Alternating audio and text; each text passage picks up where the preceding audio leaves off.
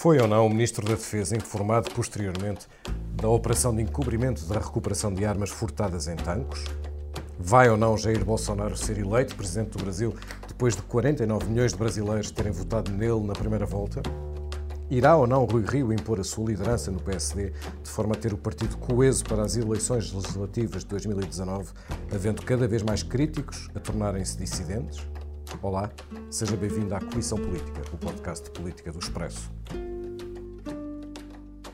Este episódio tem o apoio da TAP Air Portugal. Dê asas ao seu negócio e ganhe dinheiro enquanto voa. Adira já ao programa da TAP para empresas em tapcorporate.com. Primeiro, a farsa.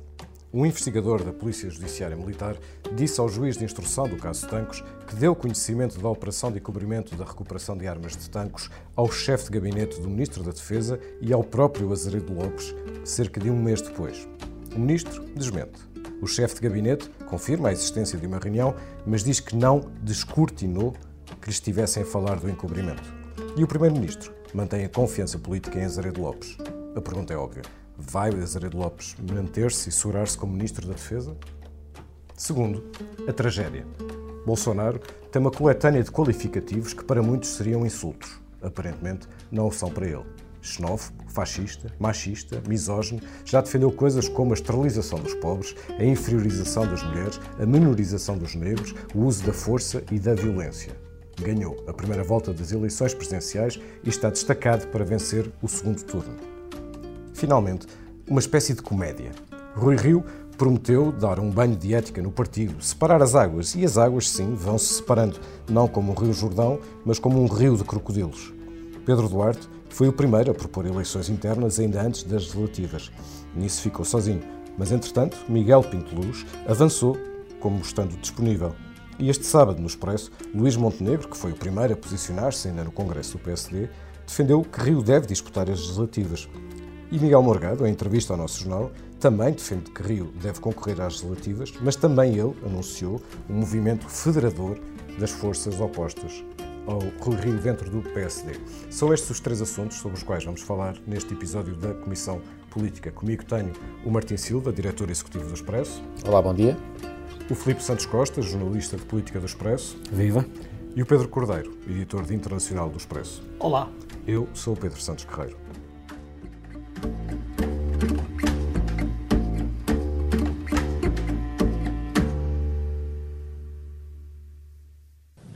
Todos os membros do governo, um ativo importante. O governo é uma equipa. Martim Silva, neste momento o Ministro da Defesa é um ativo ou é um passivo do governo? Bom, hum, eu acho que já há muito tempo, e, e, não é deste caso, embora este caso nas últimas semanas seja substantivamente diferente, que se notou que Azeredo Lopes manifestamente não é um ativo hum, do governo, é, se quisermos, um passivo e, em alguns casos, até um passivo particularmente tóxico. Agora, sobre isto, eu, diria uh, um, três notas. Primeiro, a declaração de António Costa, uh, e não é sequer a primeira, uh, e assegurá-lo em direto e ao vivo com o ministro ali atrás de si, mostra uma coisa que António Costa hoje em dia representa, justo ou injustamente, de tal maneira um ativo, ele próprio, na liderança do governo que consegue ir aguentando com todos estes passivos eventuais até passivos tóxicos que se somam uh, no executivo. Porque repare-se, uh, um caso tão bicudo, tão estranho, tão bizarro e até tão grave como este que envolve o ministro Azeredo Lopes, António Costa faz pela terceira ou pela quarta vez uma defesa uh, do ministro e não há aqui propriamente um levantamento ou um coro que, se, que atinge António Costa. Isto mostra, de alguma maneira, como a, a, força de Costa hoje em dia é suficiente para segurar a fraqueza de um conjunto de outros ministros. Deixa deixa Primeiro ponto. Já, já, já, volta, já voltas ao teu segundo ponto, Filipe.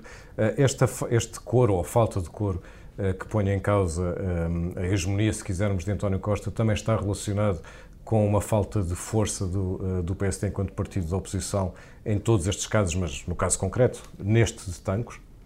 Lembremos que Rui Rio, desta vez, disse que se fosse ele Primeiro-Ministro, que um, mudaria o Ministro. É, e com isso fragilizou a imagem de Rui Rio. é porque eu tinha uma certeza sobre Rui Rio que me foi dada por ele. Aquele é o tipo de político que não pede demissões de ministros. E quando Rui Rio se contradiz a si próprio, no primeiro momento de, de, de, de questionamento uh, sério de um, de um membro do governo, desde que Rui Rio é, é, é, é líder do, do, PSD, a vez anterior em que esteve em causa de forma muito séria um membro do governo foi com a antiga ministra do, da Administração Interna, Constança Urbano de Sousa, ainda Rio não era líder do PSD. No primeiro momento em que Rui Rio, desde que é líder, tem que lidar com a crise de autoridade e de. Bom, ficamos por crise de autoridade para não ir mais longe. Uh, do, do, do, Ministro da Defesa uh, contradiz a si próprio. Portanto, não há muito que sobre sobre uh, a, a, posição do PSD. É evidente que não há oposição. Uh, o PCP e o Bloco de Esquerda estão maniatados, o PSD não existe, o CDS ouve-se pouco. Um, mas, mas e apesar disso, mesmo neste caso, não é? e apesar poucos... disso, uh, mesmo sem haver oposição, Azeredo Lopes é um cadáver político. Acho que já toda a gente percebeu isso. Ele até pode chegar ao fim da legislatura, mas chegará sem pingo de autoridade e sem réstia de respeito. Não, não inspira respeito político e suponho que seguramente não inspirará respeito nenhum entre os militares. Um, e, uh, uh, aliás, basta lembrar que, ele, que ele, ele, desapareceu nas cerimónias militares do 5 de outubro, que é qualquer coisa de extraordinário, e o Primeiro-Ministro, fazendo, usando e abusando desse seu estatuto de que falava Martim há pouco, despachou a coisa, com, não percebi se era uma piada ou se era realmente verdade, respondendo que era feriado e o, e o, Ministro tinha direito a descansar.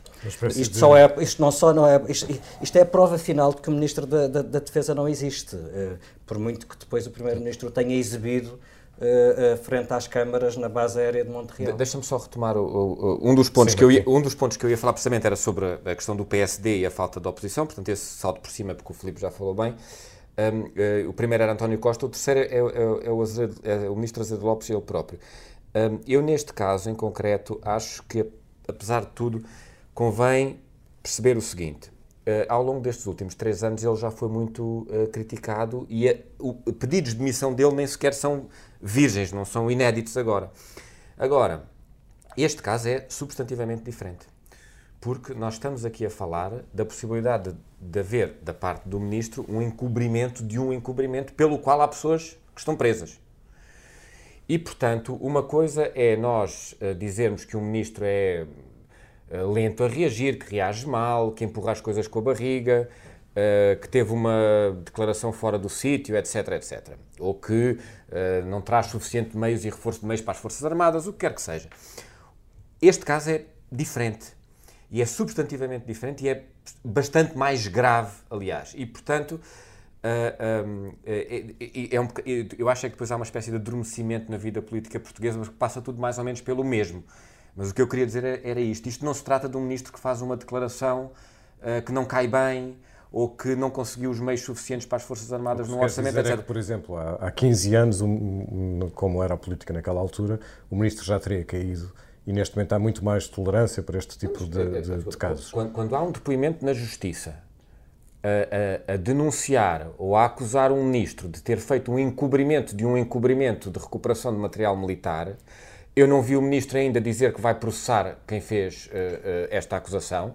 E até acho que, do ponto de vista da defesa do bom nome no, do ministro e de ele evitar que o governo seja contaminado por isto, uh, provavelmente a atitude até mais nobre a tomar era dizer: não, eu vou sair, para esclarecer inteiramente que não há qualquer dúvida sobre o, o meu bom nome, mas para não deixar o governo contaminar-se. E nem sequer isto lhes passa pela cabeça, que eu acho incrível. Só que uh, fazer um ponto de situação, o, o, o, Ministro da Defesa até hoje não comentou em concreto as, as declarações um, ehm, um, ehm, do ex-investigador uh, da Polícia Judiciária uh, Militar, porque diz que ele próprio não as conhece. Um, está, aliás, o caso em segredo de justiça e, e, portanto, aquilo que fez, quando, aliás, o Expresso lhe ligou e quando falou com ele na quarta-feira à noite da semana passada, foi responder em geral uh, sobre se teve ou não teve conhecimento e, na altura, uh, negou. Neste momento, aquilo que uh, nós estamos numa espécie de palavra contra palavra e aquilo que pode ser determinante para, um, para avançar neste processo é ter conhecimento do memorando que, que, o ex-diretor, o ex-investigador, perdão, da Polícia Judiciária Militar disse ter entregue. um, e é a audição de mais testemunhas, incluindo de, uh, do Coronel Luís Vieira, que está neste momento em prisão preventiva, ex-diretor da Polícia Judiciária Militar, que esteve nessa reunião. Essa reunião, a existência da reunião já foi confirmada pelo chefe de gabinete e só ele também poderá dizer o que foi dito ou o que não foi dito nessa, nessa reunião. Pedro Cordeiro.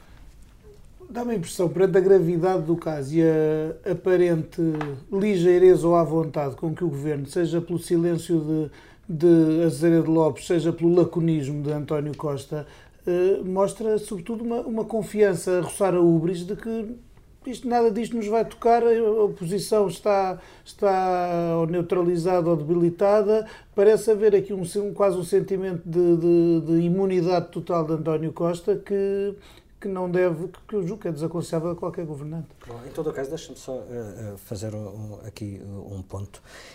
Um, a suposição de que Azaredo Lopes sabia disto parte de um depoimento uh, do, de, de, Vasco Brazão, o ex-porta-voz e, e, que era investigador da PJM, que é alguém que já está efetivamente acusado de vários crimes. Portanto, é um depoimento que obviamente não pode ser descartado, mas também deve ser encarado com reservas óbvias, porque vem de alguém a quem convirá estar o mais acompanhado possível nesta maquinação, uh, nesta maquinação para recuperar as armas roubadas em troca da, da proteção dos criminosos. Portanto, nada melhor do que alegar que estava acompanhado pelo próprio Ministro da Defesa, ou que, quando comunicou ao Ministro da Defesa, o Ministro da Defesa eh, nada fez para contrariar, essa, para desmontar essa conspiração. Vindo de quem vem, acho que devemos ter, alguma, no mínimo, alguma dúvida metódica. Um, para além disso, uh, acho que devemos olhar para aquilo que têm dito os vários protagonistas. O Ministro da Defesa garante que não soube de nada, mas acrescentou, e convém não esquecer este acrescento, que não pode falar pelo seu chefe de gabinete. Se isto não é dar espaço para que aquilo tenha realmente acontecido, eu não sei o que é. Ponto. O chefe de gabinete confirma que teve uma reunião com aquelas pessoas, mas diz que não descortinou nessa conversa qualquer indicação de encobrimento de eventuais culpados do furto de tanques. Vão-me desculpar. Isto foi uma declaração feita por escrito pelo ex-chefe de gabinete à agência Lusa, o que significa que ele pesou cada palavra e pesou cada palavra para acabarmos de ler isto e ficarmos na dúvida. O que é que se passou realmente? Eu não percebo não daqui o que é que se passou realmente, porque ele não desmente que aquilo tenha acontecido. Sim. Ele diz que não, que quanto não muito não percebeu aquilo que lhe estavam a dizer. Bom, mas déficit de entendimento não é de certeza culpa, se foi esse o caso, não é culpa de quem fez a comunicação da informação. Pronto. E, e, e, e depois o próprio ex-diretor da PJM um, terá dito, julgo que esta é uma notícia do Jornal de Notícias, que, um, que, que, se limitava a ser um gestor sem intervenção direta na parte operacional, de, nas operações da PJM. Sim, disse, e, portanto, uh, que assinava... Só, só, para situar, no interrogatório no que foi antes, antes do interrogatório Isto pode ser um desmentido, pode não ser nada, ou seja, precisamos, ponto um, de muito mais informação. Ponto 2, tem que se reconhecer que a informação dada por Vasco Brazão está muito circunstanciada. E boa parte daquilo que, daquilo que ele diz é fácil demonstrar se é verdadeiro ou não. Houve ou não aquela reunião, houve ou não um telefonema daquele telefone para o telemóvel do ministro durante aquela reunião. Portanto, é muito fácil circunstanciar. Existe ou não existe um memorando. Pronto, tudo isto. Agora, há, há, coisas que sabemos ou que é fácil de intuir. Ponto 1. Um, se o ministro da Defesa sabia, não é provável que o primeiro-ministro não soubesse. A pergunta seguinte é: se o Primeiro-Ministro sabia, o Presidente da República podia não saber? E depois, a primeira reação do Primeiro-Ministro, eh, que é uma declaração feita ao Expresso, dá muito que pensar. Porque o Primeiro-Ministro, ponto 1, um, escuda-se atrás do segredo de justiça. E ponto 2, diz Uh, portanto, ele diz: desconheço o que tenha sido dito nesse depoimento, que está em segredo de justiça, e depois acrescenta: conheço o que, de modo inequívoco, o Ministro da Defesa Nacional já declarou em público e que não, não suscita qualquer quebra de confiança. Vão-me desculpar, isto é como conversa de político. Isto faz-me lembrar a vez em que, António Costa disse sobre outra pessoa que ele vai certamente lutar pela verdade, pelo que acredita ser a sua verdade. Vão-me desculpar, mas cheira-me a isso. Portanto, o Primeiro-Ministro segura, mas não se atravessa. O Ministro da Defesa diz que não, mas não se atravessa pelo seu chefe de gabinete. O chefe de gabinete diz coisas incompreensíveis e o ex-diretor da, da, PJM diz outra coisa que também não se percebe.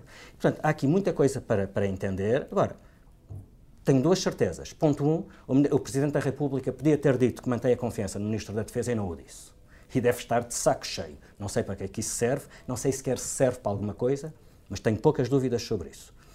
Ponto 2, Azeredo Lopes, como, como eu dizia há pouco, é um cadáver político. Ponto 3, há uma comissão parlamentar de inquérito sobre a qual eu tinha muitas dúvidas em relação à sua utilidade e que neste momento é um tiro em cheio naquilo que é preciso fazer do ponto de vista político. São episódios que vamos acompanhar numa história que parece nunca mais ter fim. O PSD tem de ser um partido de tendências, de correntes, de sensibilidades, todas elas federadas. Portanto, um PSD onde haja uma corrente social-democrata, e, portanto, mais centrista, com certeza, ao lado de uma corrente conservadora, mais situada à direita no eixo uh, da expressão ideológica, mas também com uma corrente uh, liberal e uma corrente democrata cristã. É assim que o PSD tem a possibilidade, por um lado, de alargar a sua base eleitoral e não estreitá-la em busca de uma pureza ideológica que o PSD nunca teve, nem nunca quis ter, e para a qual não se pode reivindicar uh, o legado de Sá Carneiro. Ouvíamos Miguel Morgado, em entrevista ao Expresso publicada uh, este sábado. Uh, Miguel Morgado uh, toma uma posição a favor de, de, de federar os, os, os, movimentos críticos a Rui Rio e estes são cada vez mais Luís Montenegro, Pedro Duarte, Miguel Pinto Luz.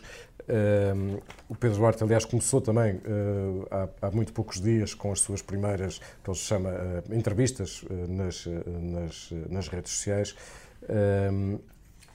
Felipe, ah, e entretanto há também André Ventura, eh, de quem todos os outros, entretanto, já se demarcaram. Eh, André Ventura queria fazer, queria fazer, queria que Rio saísse já. Uh, Pedro Duarte, no princípio, quando falou com o Expresso, também defendeu o, que, o, que, que, fosse o próprio Rui Rio, ainda antes das eleições, a provocar esse, esse debate interno uh, no partido. Todos os outros defendem que uh, Rui Rio vá disputar eleições em 2019. Felipe, portanto, mais, enfim, parece bastante provável ou bastante evidente que Rui Rio vai mesmo disputar as eleições relativas de dentro de um ano, mas em que condições é que ele vai quando tem o seu partido, ou tantas frentes já no seu partido, que se lhe opõem?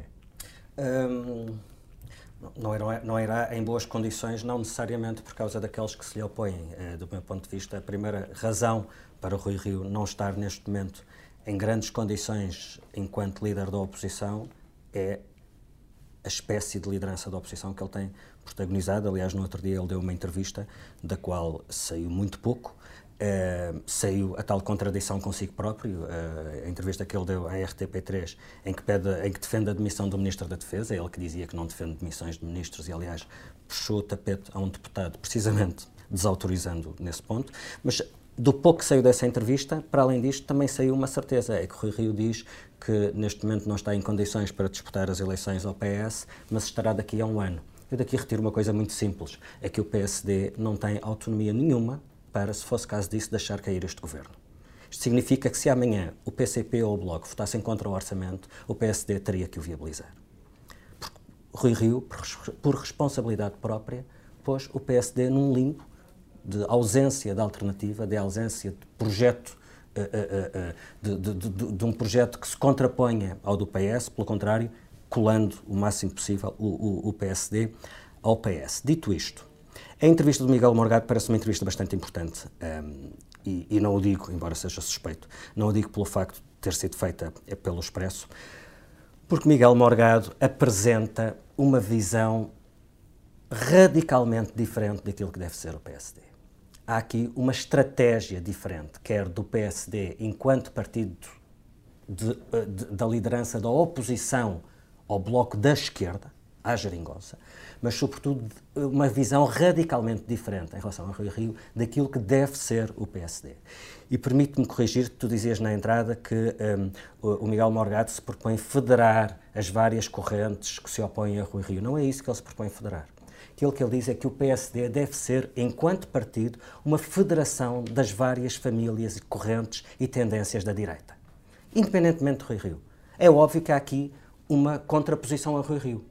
Porque aquilo que Miguel Morgado propõe é, no PSD devem caber sociais-democratas e conservadores, devem caber liberais e até democratas cristãos, como aliás sempre couberam desde a fundação do PSD.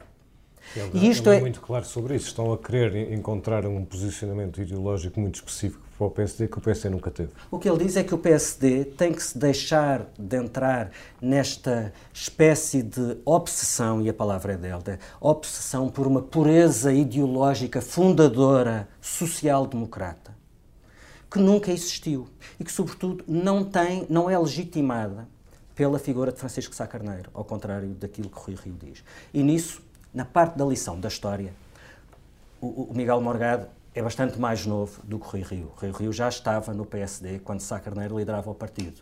Curiosamente, Rui Rio conhece a história melhor do que Rui Rio. Eh, eh, perdão, Miguel Morgado conhece a história melhor do que Rui Rio.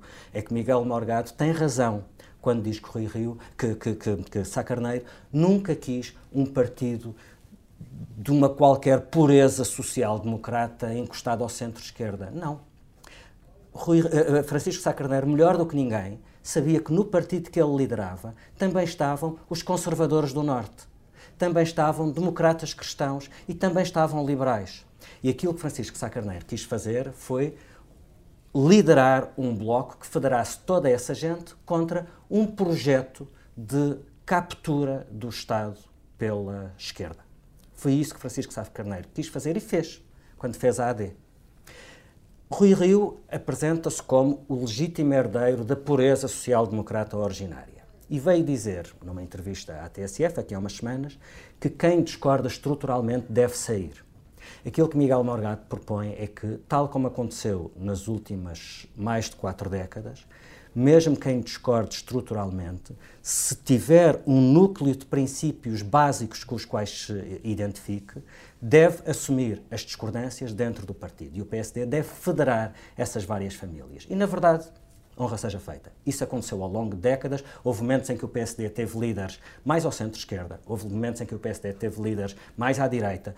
Passos Coelho seria eventualmente mais liberal, tal como Durão Barroso também seria eventualmente mais liberal uh, Francisco Sá Carneiro seria, à época, mais social-democrata. Bom, já houve essas, essas declinações todas. A verdade é que, ao longo de todo este tempo, todos conseguiram conviver e é isso que Miguel Morgado vem agora propor.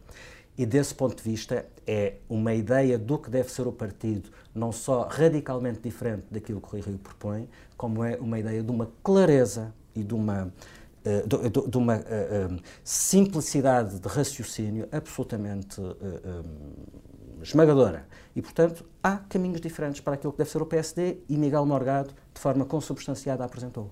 Martim Silva, esta, esta, a existência destes, destes caminhos e a sua clarificação tão cedo, a um ano das eleições, significa que Rui Rio irá às, às legislativas de 2019, daqui a um ano, uh, com dois lugares em jogo, o de Primeiro-Ministro que concorre e o de Presidente do PSD, onde quererá manter-se? Eu, eu, vou dar uma resposta a político. Um, essa, essa, é uma excelente pergunta, mas antes disso, uh, deixa-me ir aqui a outro ponto, que é, eu, eu, eu acho que a análise de, de, de, Miguel Morgado é muito lúcida e a análise do Filipe agora, ao que Miguel Morgado diz também, e portanto sobre isso nada, obviamente, a acrescentar.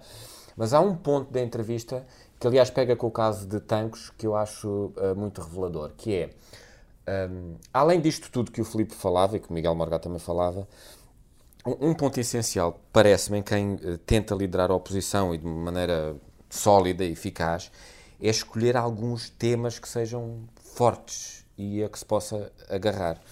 Miguel Morgado, aliás, fala disso no caso da PGR. O caso da PGR é um caso absolutamente. Da PGR falamos da que vai ser consubstanciado esta semana, é a substituição de Joana Marques Vidal depois de ter feito um mandato de seis anos que toda a gente elogiou. E, eu, eu, e, este caso que é referido na entrevista eu acho absolutamente paradigmático e é surpreendente o que está a acontecer, ou melhor, o que não está a acontecer, e se, noutros momentos da história. Se um governo, uh, depois uh, de um mandato tão elogiado, fizesse o que António Costa, o PS, fizeram com Joana Marques Vidal, tinha caído o Carmo Trindade. E agora não caiu. Primeiro-Ministro e o, o não, da República, sim. O, o, e o não caiu pode ter responsabilidades de muita gente, até da comunicação social, se calhar que não ligou mais ao assunto, não interessa. Mas tem aqui alguém que tem essa responsabilidade direta, que é quem lidera a oposição. Isto é, o PSD nunca cavalgou de forma eficaz, e Miguel Morgado alerta precisamente para isso na entrevista, dizendo: olha, nós até dissemos antes, temos que fazer oposição com isto, não se pode substituir uh, Joana Marques Vidal. E a reação de Rio, tal como noutros exemplos que aqui foram dados, é completamente uh, uh, atrapalhada. Durante meses até se parecia que ele era a favor da substituição, e no dia em que se conhece a nova PGR é que ele vem dizer que era contra a, a, a saída. Não, verdadeiramente não fez oposição disto quando ele podia, e na minha opinião devia ter criado um caso nacional perante uma substituição que é muito mal explicada. Sobretudo isso. É muito mal explicada. O argumento é completamente, como é que se diz, de, de mercearia, de, de procedimental, como dizia Carlos César. Não tem nenhuma substância, permite que se levantem uma série de dúvidas sobre a, a continuidade do funcionamento da justiça para os próximos anos e é incrível como é que o PSD não pegou neste tema, passa a expressão, não agarrou o touro pelos cornos neste caso, e Miguel Morgado eu acho que fala disso na entrevista, e é um exemplo concreto e lúcido de como as coisas podiam funcionar do ponto de vista da oposição e não funciona. Mas para isso era preciso que tivéssemos a certeza que Rui Rio defendia a continuidade de Joana Marques Vidal como procuradora. Tu percebeste isso? Não, mas eh, repara, percebi no momento errado. E, e, na altura errada e, e, até com a força errada. Portanto, desse ponto de vista, respondendo, é, verdadeiramente não percebi. Estás a falar daquilo que Rui Rio disse depois, depois substituída a Joana Marques sim, Vidal. foi um erro. Mas é que antes da, da, decisão do Governo, Rui Rio também falou, embora tenha procurado resguardar-se ao máximo nesta questão.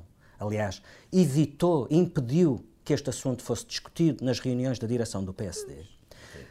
Da, da única vez que eu me lembro de Rui Rio ter sido claro na avaliação do mandato de Joana Marques Vidal, no debate, ainda nas, durante as eleições inter, para, na campanha interna do PSD, com Pedro Santana Lopes, Rui Rio disse, ipsis verbis, o balanço que eu faço do mandato de Joana Marques Vidal não é positivo. O balanço não é positivo.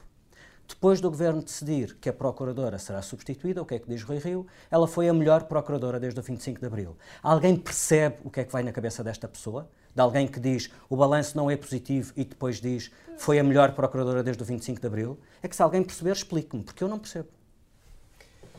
E vamos ao Brasil. Pedro Cordeiro, explica-nos como é que 49 milhões de brasileiros votam em Bolsonaro, um homem que defende, enfim, não vou entrar em hiper-repetição porque já toda a gente sabe o que ele defende.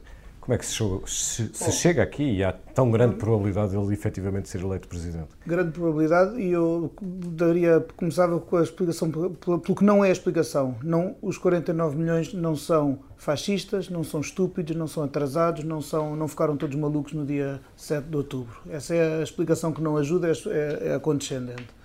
Uh, agora, o, vejamos a implosão do sistema uh, político brasileiro e, do, e dos, referendo, do, dos referenciais que as pessoas tinham. O PT, que há, há 16 anos, quando Lula foi eleito, era ele o candidato do, do diferente, é? o candidato antissistema era Lula. Uh, rapidamente o PT se tornou o sistema e, e, e, chupou o sistema enquanto, enquanto pôde e de forma que e de forma escandalosa com, com quer dizer, vendo-se envolvido em, em casos de corrupção que o tornaram igual à corrupção que já havia nos outros, é preciso dizer que ela não é exclusiva do PT, com a agravante de que no PT tinham sido depositadas certas expectativas por, por, por, muita, por uma grande fatia da, da população brasileira e, da, e, nomeadamente a mais, a mais desfavorecida. É verdade que parte dessa população melhorou as suas condições de vida com Lula da Silva, mas também, ao melhorar as condições de vida, também se torna mais exigente e, e, se torna crítica já nos governos de Dilma e sem aquelas manifestações à rua em 2013. O que estás a dizer é que muitos dos que votaram em Bolsonaro acreditam e apoiam as suas ideias, mas outros também votaram por, por serem anti-PT. Sim, tão uh, anti-PT e anti o resto do SEBA, porque os outros partidos, PSDB, PMDB, também se viram reduzidos a votações ridículas nesta, Sim, nesta e, eleição. E quase todos estão envolvidos em casos de, todos, de corrupção. Eu diria mesmo todos. E a questão aqui é que acaba por haver um sentimento de que vamos votar no diferente e, e, e para muitas pessoas estão-se uh, uh, estão-se pouco importando para o discurso misógino, sexista, de, de, apologia da violência, homofóbico, até, até porque esta eleição teve uma, um fator diferente que tem a ver com as redes sociais, no caso a importância que o WhatsApp teve na disseminação que, que está estudada, disseminação rapidíssima por milhões de brasileiros de muitas informações e de muitas fake news e de muita contra-informação. Muita contra Mas tem o Brasil, se supormos que Bolsonaro vai ser eleito, ele esteve já muito perto disso na primeira volta,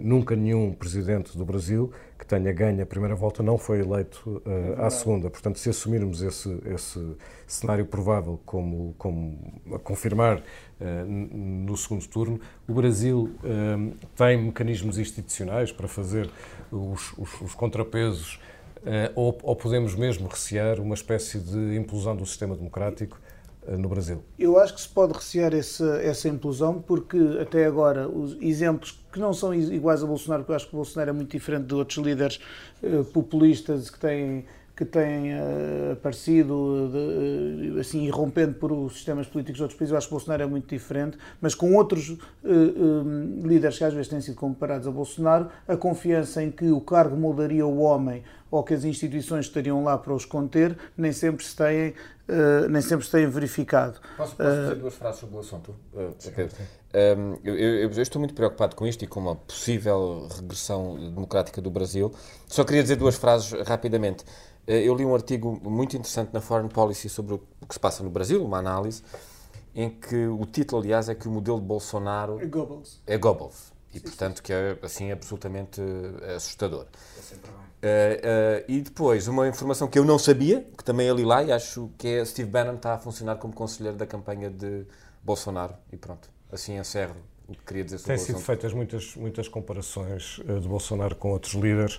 Um, incluindo o Trump, incluindo Salvini, mas eh, na verdade, Filipe, este não é bem o termo de comparação correto, nenhum destes dois que eu acabei de dizer, é exatamente o termo de comparação correto para Bolsonaro, porque ele tem outro tipo de especificidades ainda mais assustadoras. Sim, há pontos de contacto, mas uh, se quisermos fazer uma comparação, será com um líder que está mais distante da nossa realidade, daquilo a que damos atenção, que é o senhor Duterte nas Filipinas, que aliás deu carta branca para se assassinarem pessoas que possam eventualmente estar relacionadas com tráfico de droga. Eh, as Filipinas tornaram-se um, um Estado policial sem regra, a não ser eh, Sim, disparar primeiro e não, não é polícia, essa licença é mesmo é o cidadão, quem quer que seja, cidadão quiser, As também. Filipinas tornaram-se uma espécie de faroeste, no pior que o faroeste uh, teve, e, e o, o modelo mais parecido com, com, até pelo discurso e pela, pela apologia da violência, o que há de mais parecido com, com Bolsonaro é mesmo o, o senhor Duterte. Mas uh, é evidente que há fatores específicos do que se passou no Brasil e o Pedro falou deles uh, com mais conhecimento de causa do que eu, do que eu falaria, mas há aqui um padrão. E, e, o padrão que se vai vendo um pouco por todo o mundo é um padrão que ameaça a democracia e as liberdades, vai se repetindo e há pontos de contacto em todos estes casos. E esse padrão passa, sobretudo, eh, por um, um cansaço muito grande em relação aos partidos do sistema e uma fortíssima erosão do centro. Ou seja, as pessoas descre eh, descreem dos partidos existentes e descreem da procura de compromisso. E uh, uh, isso tanto pode dever-se a causas verificáveis, à corrupção, à mentira, ao abuso de poder, todas as formas de mau governo, e boa parte delas viram-se viram do Brasil. É a desilusão económica, que é um peso que a democracia carrega, como se, como, como se uma forma de escolher governos fosse a garantia de prosperidade económica. Não é. A democracia é uma forma de escolher, de, de, mudar de governo sem violência sobre os que perderam. Mas enfim, uh, mas também, é, também é, essa, essa descrença também tem a ver com percepções que às vezes não têm a ver com a realidade. E, tanto, e, e são normalmente percepções de ameaça de insegurança, uh, de ameaça económica, de ameaça do ponto de vista de segurança pública, que não é uma percepção falsa no caso do Brasil. Eu estava a ver que o Brasil tem 3% da população mundial e 15% dos homicídios do mundo, portanto, só isto dá para, dá para perceber. Mas também a percepção da ameaça em relação à, à imigração, em relação a tudo o que é diferente. E esta erosão do centro leva a uma polarização fortíssima nos extremos. E, e, só por isso é que se compreende que, havendo tantos candidatos no Brasil, e vários deles sendo candidatos moderados, capazes de alguma. capazes de fazer pontes, nenhum teve a menor hipótese Aliás, sobre, o Bolsonaro, dessa... sobre a extrema-esquerda e a extrema-direita. E há uma prova dessa, dessa, dessa polarização e pulverização que é o facto de os candidatos mais votados e que passam à segunda volta serem também os que têm índice de rejeição maior. Muitas vezes o voto faz para negativa. Para contra o, aquele para quem a corrupção é, mais, é um fator mais importante, fecha os olhos às alarvidades de Bolsonaro porque é o anti-PT. Aquele que, para quem o, o, evite travar um fascista é, é, é, prioritário, diz, pronto, fecha os olhos à corrupção e vote no Haddad. Eu acho que estes vão ser menos do que os anteriores e por isso acho que Bolsonaro tem grandes hipóteses de ganhar. Como essa, tanto a adesão extrema como a rejeição extrema significam a, negação dos tais espaços de compromisso que ficam claro. no meio e da mediação, a negação da mediação. E é aí que uh, entra aquilo que tu falavas há pouco, Pedro, que é uh, com a erosão dos partidos e do sistema também se assistiu nos últimos anos a uma erosão muito grande do papel da comunicação social, uh, o tal papel de mediação da comunicação social. E cada vez mais são as redes sociais que implicam ou a adesão total ou a binarismo, rejeição total, binarismo. um binarismo like total, exatamente, são as redes sociais que têm cada vez mais peso. E com as redes sociais, acho que já todos passámos a fase em que tivemos a ilusão de que as redes sociais seria uma informação uh, menos manipulada, uma, uma informação mais direta, uma, o que quer que seja, acho que já todos perdemos a ilusão sobre as vantagens que viriam daí. Vêm algumas vantagens, mas vêm tremendas desvantagens de ter acabado esse espaço no meio de mediação dos mídia, e os mídia ficam na terra de ninguém, porque são atacados por um lado e são atacados por outro.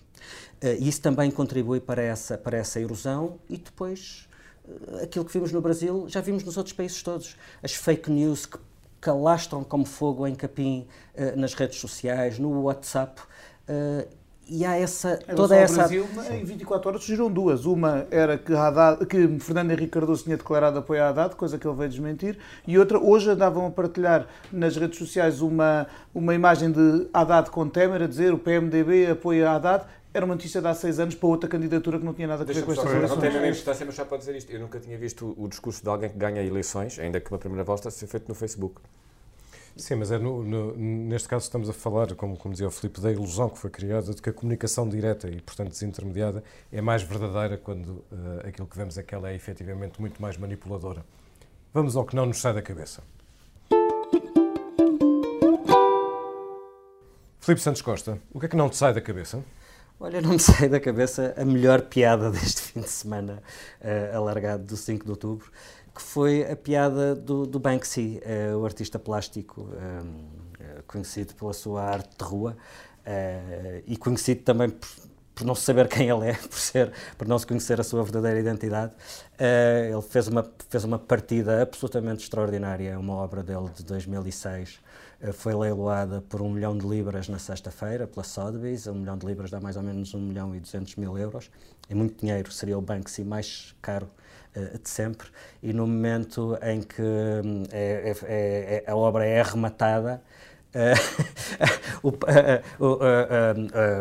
o papel onde estava essa, essa obra do, do, do, Banksy, a menina com um balão em forma de coração, começa a ser destruído por uma trituradora de papel que estava incorporada na moldura. Portanto, era uma, uma partida que o Banksy teria preparado há 12 anos. este quadro, ao que se sabe, foi uh, adquirido diretamente pelo, pelo, proprietário que agora a vendeu ao Banksy em 2006. Ele teria preparado há 12 anos esta, esta partida para o caso da obra ser leiloada. Uh, e isto foi, uh, ponto um, é uma excelente partida. Ver aquela gente a olhar para um quadro que acaba de ser leiloado por, por mais de um milhão de euros, a ver o quadro ficar em tirinhas à sua frente e a incredulidade e a incapacidade de perceber o que estava ali a passar, só por si, vale, vale dinheiro. E, mas depois há, há, claro, a questão de se, se isto foi uma coisa combinada, como é possível que a Sotheby's não tenha percebido que na moldura estava incorporado aquele dispositivo. Bom, casos de, de, de, de, desleixo da Sotheby's em, em, em, leilões são mato hoje em dia, são, são, são mesmo muitos, mas independentemente de tudo o resto, há ali uma, há ali uma afirmação artística. Eh, que curiosamente eh, ainda valorizou mais eh, o trabalho do Banksy. Aquela, aquela obra em particular, que não foi totalmente destruída, só metade do, do, do papel é que ficou em tirinhas, um, um, a avaliação que se faz hoje é que se fosse a leilão amanhã, valeria o dobro daquilo que valeu na sexta-feira passada. Portanto, o homem não só é um gênio, como tem imenso sentido de humor e tem que se, tem que se apreciar as duas coisas. Pedro Cordeiro, o que é que não te sai da cabeça? Brad Kavanaugh, não para repetir uh, muito o que se tem dito sobre ele, mas para reforçar aquela ideia de que uh, estavam enganados, a meu ver, os que achavam que quando Donald Trump foi eleito, que o cargo moldaria a personagem e que as instituições estariam lá para o. Para, podíamos confiar cegamente nos checks and balances que, que, estão, que são inerentes ao sistema americano. A verdade é que neste momento o que vemos é pelo contrário. Em, em, em relação à instituição que mais uh, checks and balances é suposto uh, exercer, que é o Supremo Tribunal, quem está a moldá-lo é Trump, porque no último ano já nomeou dois juízes que lá vão ficar umas boas décadas uh, a, a querer na esperança média de vida e com posições ideologicamente afins àquelas que levaram Trump à, à Casa Branca. Não é, um, não é uma coisa muito engraçada. Martim Silva, o que é que não sai da cabeça? Uh, o caso Ronaldo. Uh, um não é um não é um não. Um, sobre o caso em concreto e, e, a acusação de violação, eu manifestamente não sei. A justiça e as autoridades uh, que funcionam e que decidam. O que eu quero dizer sobre este assunto é que fiquei muito, muito impressionado e até desgostoso pela quantidade de reações e comentários profundamente machistas vindos quer de homens, quer de mulheres que eu li vi e ouvi uh, nos últimos dias e em pleno século XXI isso deixou-me perplexo. Estás a referir-te ao... Ela estava a pedi-las? Uh, genericamente, sim. sim. Não, não te estavas a referir nem ao comentário do Presidente da República, nem ao comentário do Primeiro-Ministro. Mas e, e, e, fiquei chocado porque achava impensável.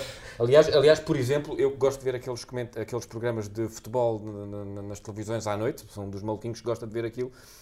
Quando falam deste assunto, meus caros senhores, é tirar o som ou mudar de canal, porque aquilo é uma coisa inacreditável. Mudar de canal, por exemplo, aquilo que não me sai da cabeça, que é o caso Tancos.